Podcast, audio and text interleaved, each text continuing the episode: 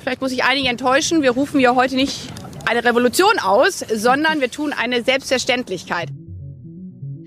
Keine Revolution, sondern eine Selbstverständlichkeit. So will Annalena Baerbock ihre feministische Außenpolitik verstanden wissen. Die Leitlinien dafür hat sie gestern im Auswärtigen Amt vorgestellt, aber ein paar Fragen bleiben.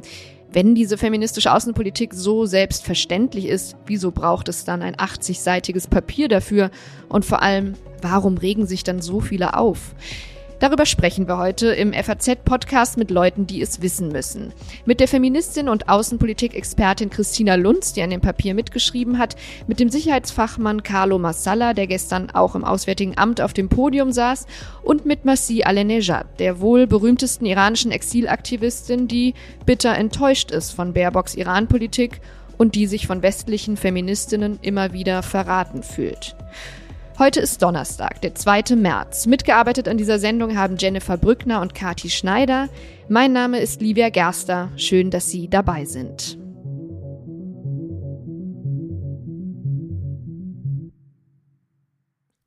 Ja, der Weltsaal im Auswärtigen Amt war brechend voll, als Annalena Baerbock gestern erklärt hat, was sie unter feministischer Außenpolitik versteht. Und es wirkte fast ein bisschen so, als wollte sie die Erwartungen dämpfen, die es an diese Außenpolitik gibt. Feminismus ist kein Zauberstab. Wir sind nicht naiv.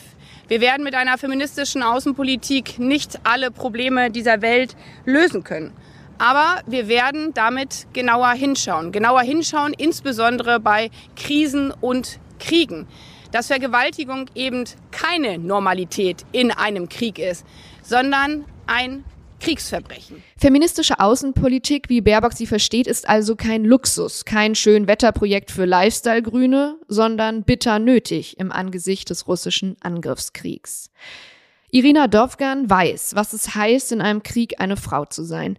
Die Ukrainerin wurde 2014 im Donbass von prorussischen Milizen festgenommen, tagelang gefoltert und vergewaltigt, schließlich an einen Laternenpfahl gefesselt und mit einem Schild als Verräterin zur Schau gestellt. Die Leute, die sie so dort sahen, halfen ihr nicht, sondern bespuckten und schlugen sie. Irina Dovgan hat Jahre gebraucht, um darüber hinwegzukommen. Heute hilft sie anderen, denen es so ergeht. Und das sind viele. Die russische Armee setzt Vergewaltigungen ganz systematisch als Kriegswaffe ein, um den Widerstand zu brechen, um die ganze Gesellschaft zu erniedrigen. Gerade war Irina Dovgan in Cherson, von wo sie uns diese Sprachnachricht geschickt hat. In den meisten Fällen vergewaltigen drei, vier Soldaten eine Frau. Für die meisten Opfer ist es wichtig zu spüren, was sie mit dem, was sie erlebt haben, nicht allein sind. Irina Dovgan, das hat sie uns noch gesagt, verbindet mit Baerbocks feministischer Außenpolitik nun auch die Hoffnung, dass mehr Geld in NGOs wie die ihre fließen könnte, die Gewaltopfer in der Ukraine unterstützt. Wenn das also feministische Außenpolitik ist, dann könnte da ja eigentlich niemand etwas dagegen haben. Und dennoch ist der Widerstand groß. Die FDP etwa war strikt dagegen, dass der Begriff überhaupt erst in den Koalitionsvertrag kommt. Am Ende einigte man sich darauf, ihn nur auf Englisch zu nennen, ein bisschen so, als klinge das Wort Feminismus auf Englisch weniger anrüchig. Ich hätte gern mit den Gegnern dieses Konzepts gesprochen. Allerdings haben sie mir alle abgesagt. Langjährige Diplomaten, Männer mit außenpolitischem Gewicht. Manche haben hinter vorgehaltener Hand verraten, dass sie das Ganze für Kokolores halten. Andere fürchten, dass künftig Männer diskriminiert würden. Muss man sich also Sorgen machen? Oder warum provoziert das Wort von der feministischen Außenpolitik so viele? Um das zu erörtern, sind wir nach Baerbocks Rede noch ein wenig im Auswärtigen Amt geblieben und haben uns umgehört.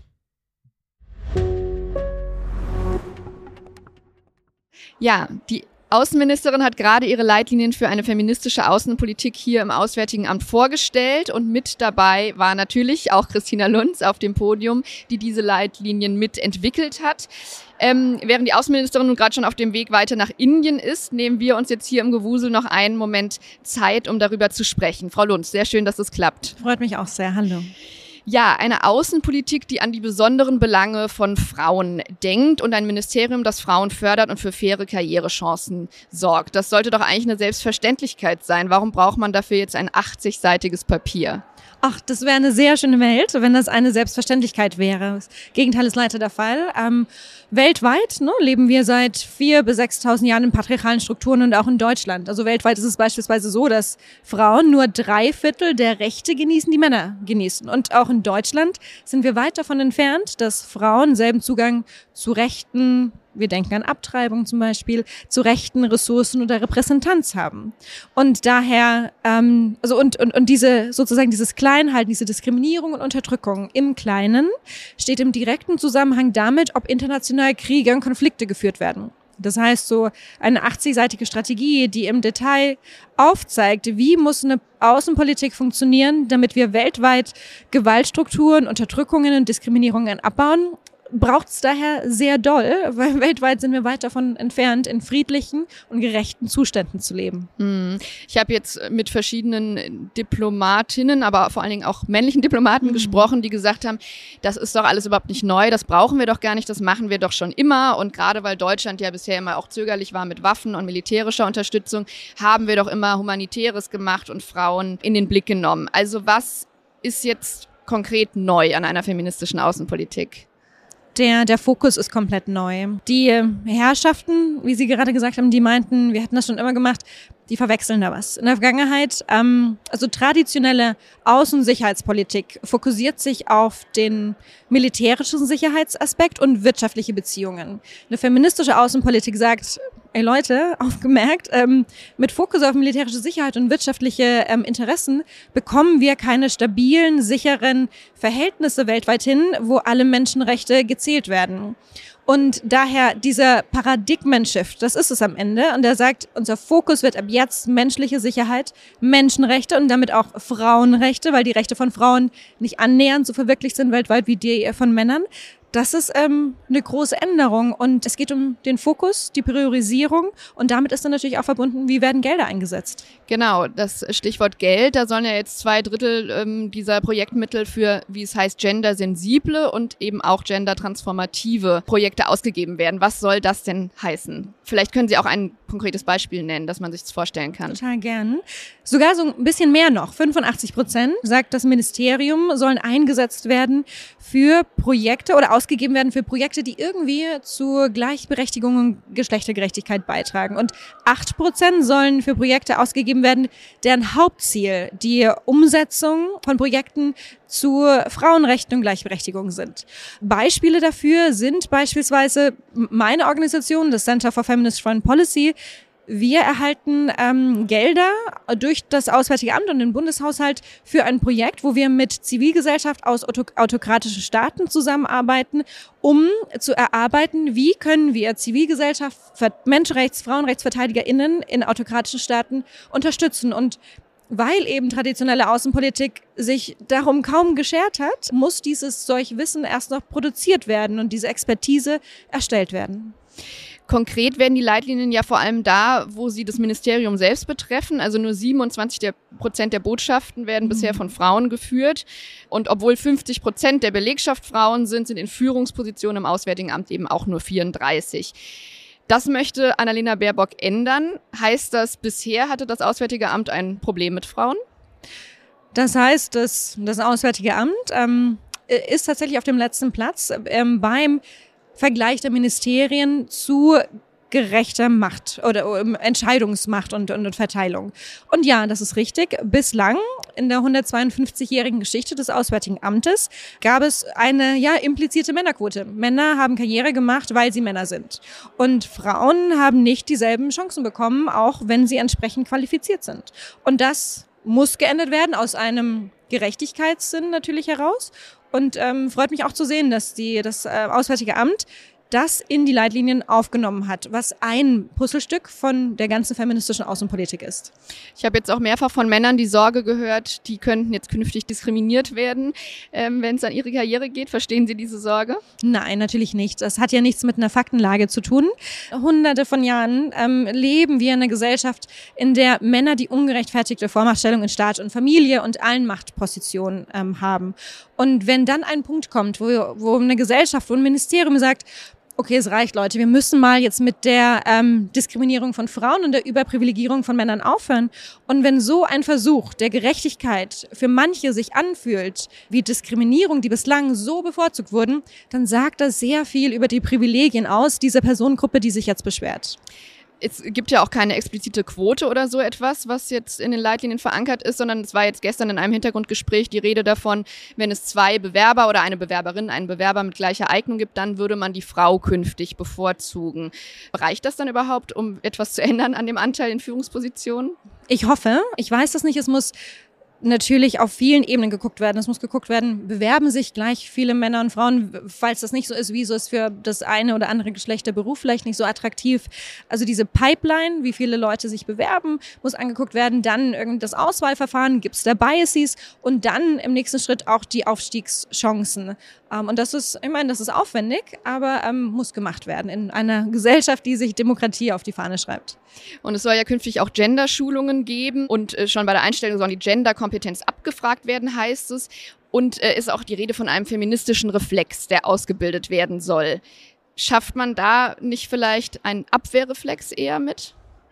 Und es kommt, glaube ich, ne, drauf an, also und auch nochmal der Punkt, ich bin ja keine Vertreterin des Auswärtigen Amtes, sondern Zivilgesellschaft. Und für mich als feministische Zivilgesellschaft ähm, ist das richtig und wichtig, feministisch zu denken, weil das bedeutet ja am Ende, alle Menschen im Blick zu haben. Und wenn im Auswärtigen Amt ein feministischer Reflex ausgebildet werden soll, also ein Reflex, wo bei allen Entscheidungen so gefragt wird, ah, Moment mal, ähm, denken wir gerade irgendwie alle mit oder diskriminieren wir, dann ist das ein wichtiges Instrument. Und vielleicht, ja, vielleicht ähm, wird das zum Abwehrreflex für manche, aber das ist ähnlich wie die Privilegien bei der Karrierechance. Man muss ja gucken, aus welcher Motivation heraus. Und wenn die Motivation ist, weil man seine Privilegien, ungerechtfertigte Privilegien behalten muss, dann, ja, dann ist das auch irgendwie kein großer Punkt und um den sich, glaube ich, eine Gesellschaft, die nach Gerechtigkeit strebt, kümmern müsste. Ich will noch einmal nach der Sprache fragen, die ja schon ein bisschen kompliziert ist in diesen Leitlinien, also viel Englisch, viele Bandwurmwörter, gendertransformative Ansätze, immer wieder das Wort von Gender Mainstreaming. Ähm, muss man dann erst so wie Sie in Oxford studiert haben, um das zu verstehen oder Gender Studies belegt haben? Äh, auf keinen Fall. Ich habe selbst nie Gender Studies belegt und also meine persönliche Geschichte ist ähm, Arbeiterhintergrund auf dem Dorf aufgewachsen ähm, und äh, ich glaube, ich habe es irgendwie hinbekommen, so ein bisschen meinen Gerechtigkeitssinn in Politik zu übersetzen. Daher ist das ähm, wissen Sie, so dieser Wunsch nach Freiheit, das ist dann am Ende egal, wirklich welche Sprache die richtige ist und ob wir uns immer zu jedem Zeitpunkt genau richtig ausdrücken. Und da müssen wir auch wohlwollend miteinander umgehen. Mhm. Sondern es geht am Ende einfach nur darum, diesen Wunsch nach Freiheit für alle, nach Gerechtigkeit und nach Menschenrechte für alle irgendwie in Politik zu bekommen. Und da dürfen wir manchmal ein bisschen nachsichtig sein miteinander, wenn die Sprache nicht direkt passt. Mhm, mh.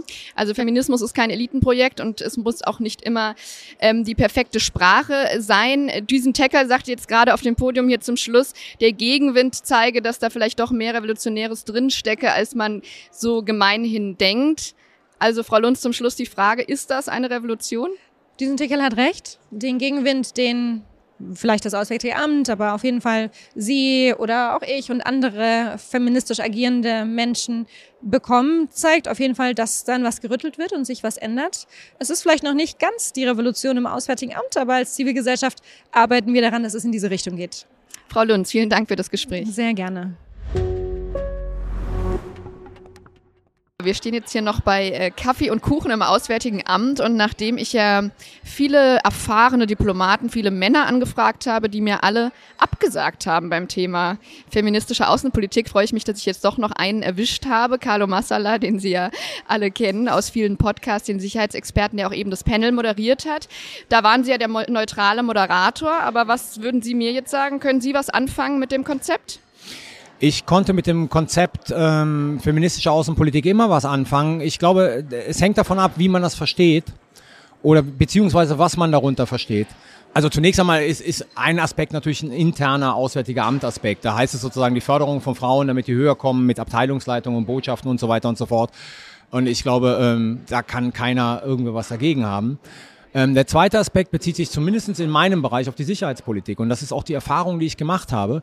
Wenn man Frauenbelange, sei es bei der Aushandlung von Friedensprozessen, sei es bei Fragen der Entminung, ja, also in ganz, ganz praktischen Fragen viel stärker in den Blick nimmt, nicht ausschließlich, aber viel stärker in den Blick nimmt, dann gelangt man sozusagen zu besseren und nachhaltigeren Ergebnissen, als wenn man nur, wie es eigentlich immer die Tradition ist, auf die Männer sich fokussiert.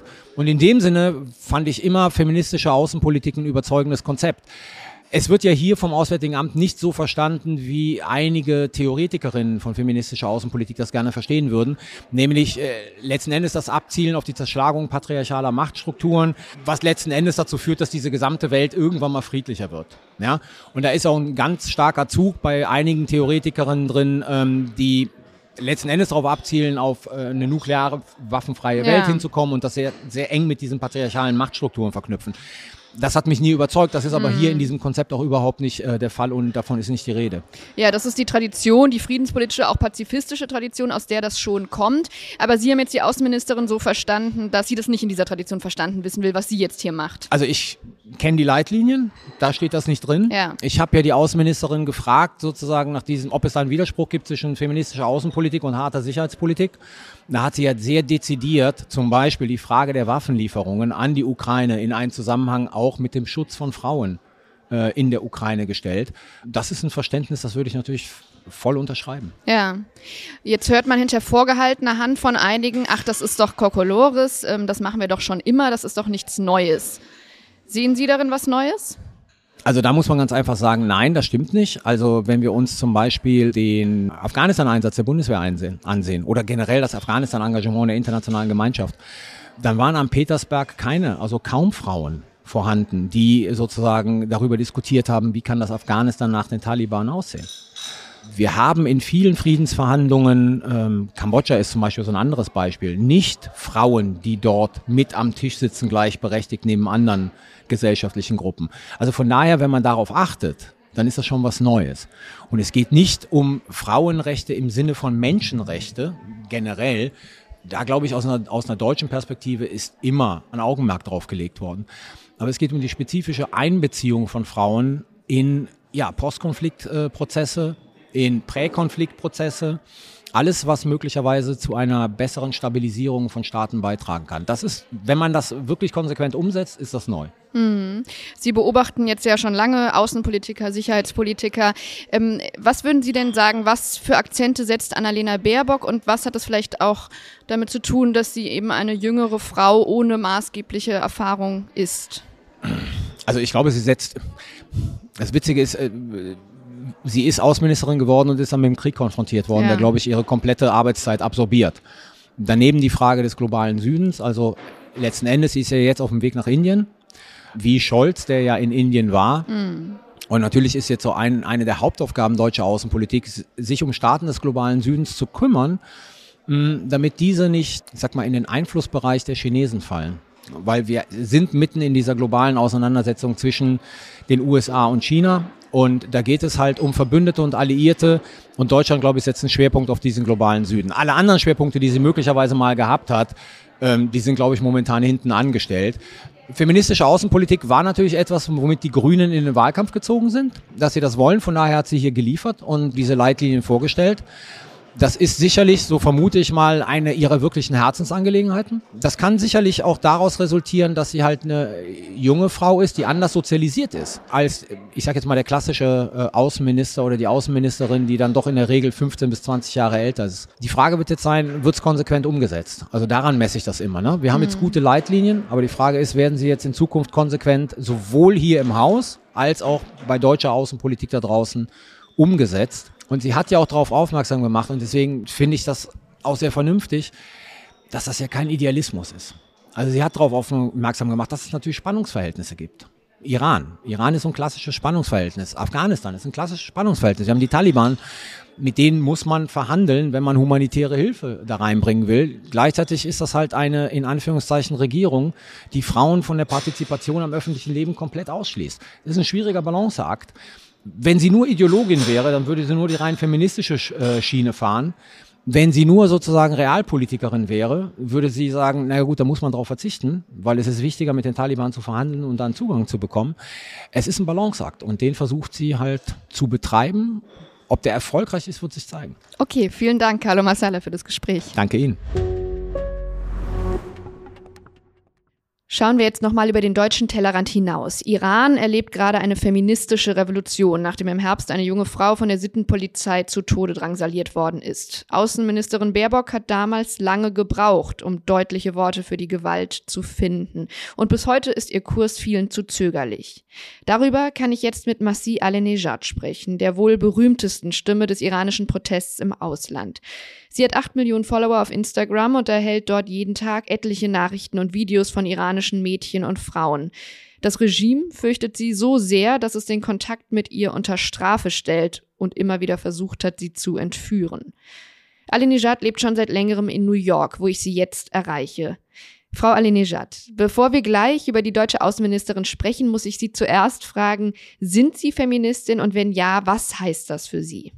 I am a feminist and it means yeah it means that Ich bin Feministin absolut. In a, in a country where all the laws are anti-women in einem Land, das kleine Mädchen zwingt, sich zu verschleiern. In einem Land, das Frauen unterdrückt, da hat man gar keine andere Wahl.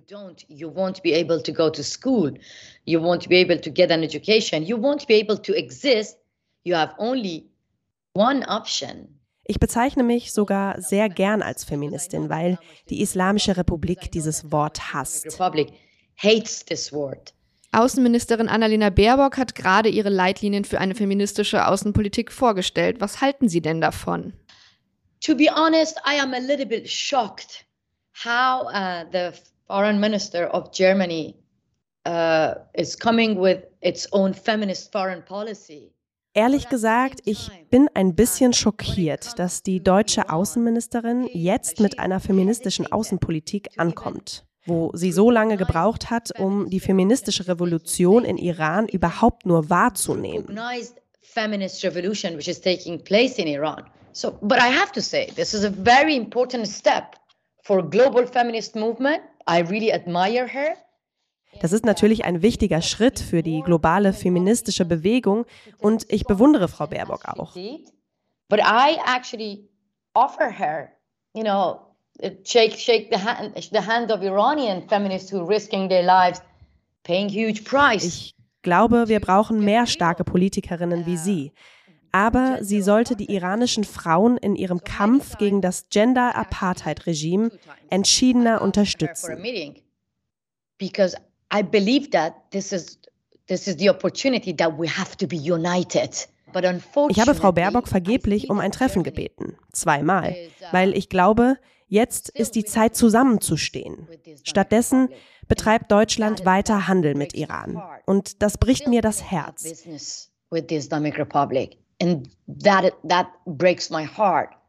Denn wenn Baerbock eine echte Feministin ist, dann sollte sie Menschenrechte nicht unter Geschäftsinteressen begraben. Sie haben Annalena Baerbock also um ein Treffen gebeten und sie hat Ihnen abgesagt? Schon zwei Treffen waren geplant und versprochen. Aber dann wurden sie in letzter Minute abgesagt. Ich bin nach wie vor optimistisch, dass es noch klappt, denn die Islamische Republik hat mir zwar alles genommen, aber nicht meinen Optimismus. In den Leitlinien geht es auch um Iran. Dort sind vier Maßnahmen aufgelistet, mit der die Außenministerin auf die Gewalt des Regimes reagiert hat. Sanktionen, Hilfsprogramme, eine Verurteilung im Menschenrechtsrat und eine Resolution in der UN-Generalversammlung. Was fehlt Ihnen? First of all, I have to say that these are important steps. Of course, I admire that and I appreciate when I see that, you know, um, they are Das sind wichtige Schritte und ich erkenne wirklich an, dass Deutschland versucht, Druck auszuüben. Aber ist das genug?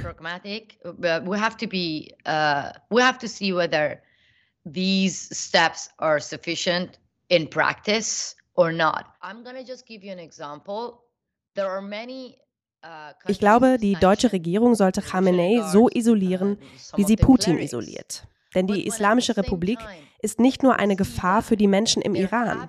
Khamenei schickt Putin Drohnen, um unschuldige Ukrainer zu töten. So that is why I believe that the German uh, government must isolate the Islamic Republic the way that they did Putin. You know, because to be honest, Islamic Republic is not just a threat for Iranian people. Right now that I'm talking to you, Während wir gerade sprechen, werden iranische Schulmädchen vergiftet. Mehr als 300 Mädchen sind im Krankenhaus. Und gerade erst hat die iranische Regierung zugegeben, dass das vorsätzlich passiert ist. More than 300 students are being hospitalized. And yesterday, the officials in Iran announced that that was uh, happened intentionally.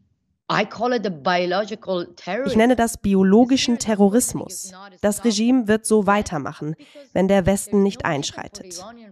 Und vor allem, wenn der Westen Vertreter dieses Regimes, das unschuldige Schulmädchen vergiftet, auch noch nach Europa einlädt.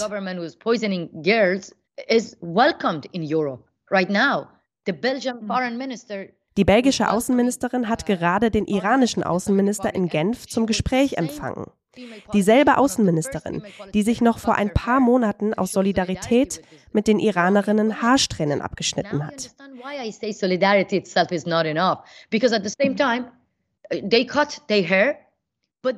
Für mich ist das Heuchelei, Doppelmoral. Lassen Sie uns über diese Doppelmoral reden. Sie haben westliche Politikerinnen ja auch immer wieder dafür kritisiert, wenn sie in Iran das Kopftuch tragen. Die Feministin Claudia Roth zum Beispiel hat ein Kopftuch angelegt, als sie 2015 als Vizepräsidentin des Bundestags in den Iran reiste. Yeah, I criticized Claudia Roth. You know what was ja, dafür habe ich sie kritisiert. Claudia Roth hat damals gesagt, sie sei in den Iran gereist, um größere Probleme zu lösen. The government that do not actually allow you to make decision over a small piece of cloth. Da dachte ich, Moment mal. Du denkst, dieser Staat, der dich noch nicht einmal über ein kleines Stück Tuch, einen Stofffetzen selber entscheiden lässt, lässt dich über größere Fragen entscheiden? Tatsächlich ist das Kopftuch überhaupt keine kleine Sache, sondern eine ganz maßgebliche Frage. Es ist das sichtbarste Symbol unserer Unterdrückung. Es ist wie die Berliner Mauer. Wenn wir diese Mauer einreißen, wird die Diktatur fallen. Ohne Kopftuch keine islamische Republik. Then the religious dictatorship won't exist. Roth wurde gerade erst vor kurzem wieder auf diese Reise angesprochen und hat erklärt, ihr buntes Seidentuch sei eine Form des stillen Protests gewesen. Sie habe Frauenrechtlerinnen im Iran getroffen und dafür dann lieber ein Kopftuch angezogen, als eben ganz auf die Reise zu verzichten. Hey, this is my question. If Claudia Roth ja, dazu habe ich eine Frage. Warum hat Claudia Roth ihr Kopftuch nicht vor den Mullahs einfach wieder abgenommen?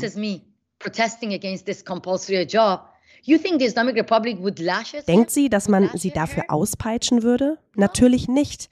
Sie ist eine mächtige Frau. A woman in power. Then she should be as brave as powerless women Deshalb sollte sie genauso viel Mut aufbringen wie eine machtlose Frau, die im Iran ohne Kopftuch auf die Straße geht. Was Claudia Roth da gemacht hat, das ist kein stiller Protest. Das ist eine Bestätigung für unsere Unterdrücker und ihre frauenfeindlichen Gesetze. Manche sind ja der Ansicht, dass das Kopftuch nun mal zur Kultur im Nahen Osten dazugehöre und Gleichberechtigung eher nicht und dass es diese Kultur zu respektieren gelte. Empfinden Sie diese Form von Kulturrelativismus als Verrat? Yeah, I, I really challenge the weakness of the content, the cultural relativism. Ja, ich kritisiere diesen Kulturrelativismus schon lange. Das ist so ein White Savior-Komplex, eine Form von Orientalismus.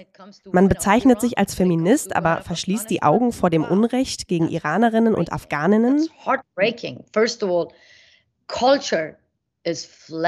Ehrlich gesagt, das bricht mir das Herz. Und ich möchte sagen, warum es falsch ist. Kultur ist flexibel. Kultur ist nicht in Stein gemeißelt. To challenge bad culture. And most important than this, die Frauen in Iran und in Afghanistan riskieren ihr Leben, um diese Kultur aufzubrechen. Eine Kultur, die Frauen hinter den Schleier zwingt und Mädchen aus den Schulen wirft. Das ist nicht unsere Kultur im Nahen Osten. Das ist die Kultur von religiösen Diktaturen.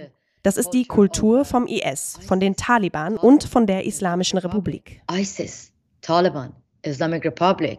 Sie selbst kommen aus einer religiösen Familie im Iran. Was war es denn, das Sie dazu gebracht hat, das Patriarchat, den Gottesstaat, die Macht der Männer in Ihrer Familie und in Ihrem Land plötzlich zu hinterfragen? To be honest, being a girl, a seven-year-old girl, I had no clue about feminism.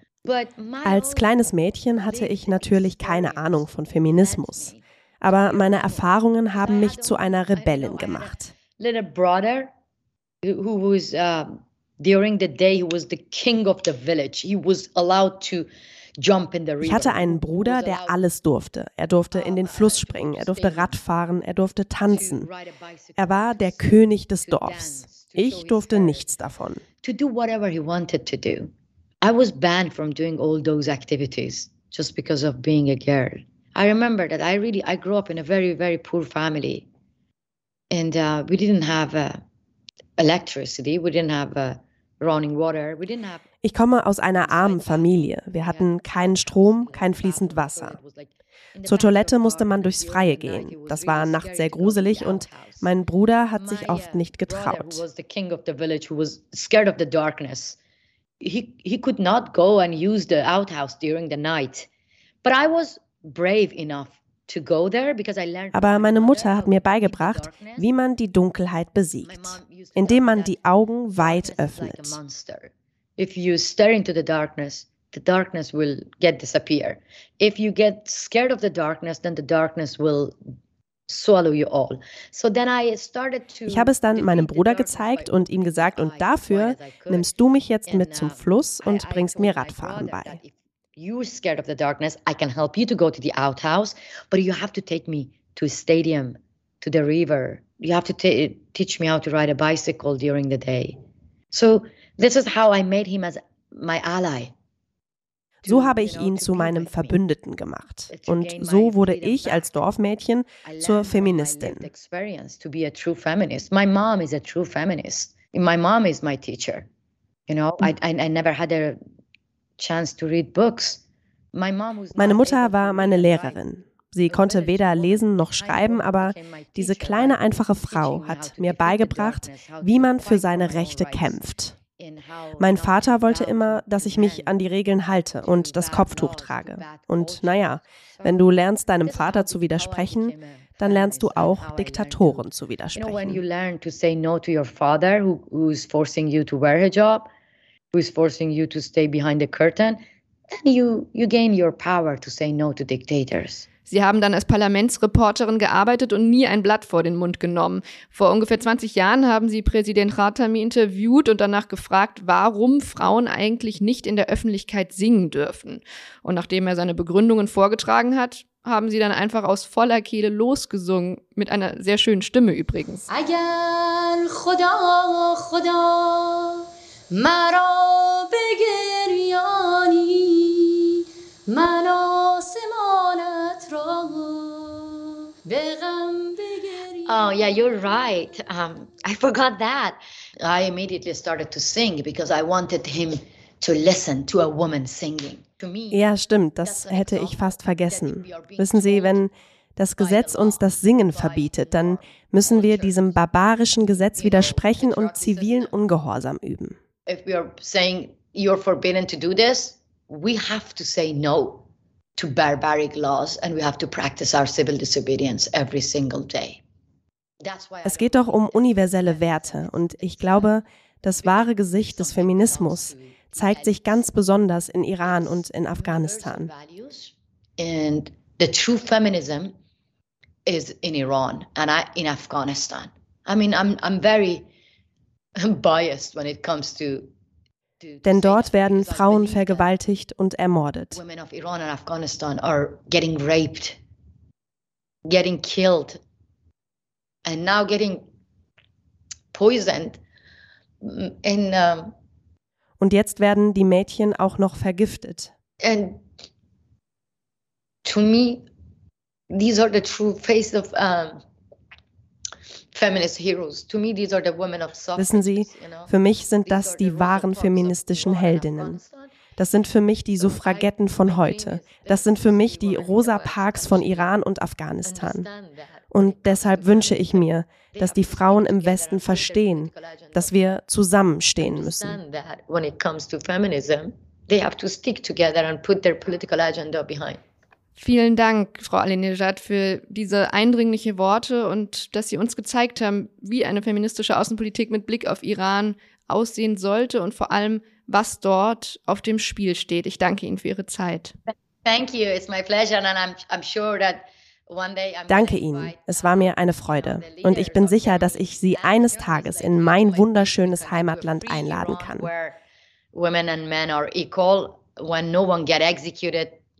In einen freien Iran, wo Frauen und Männer gleich sind, wo niemand hingerichtet, ausgepeitscht und weggesperrt wird. Thank you so much.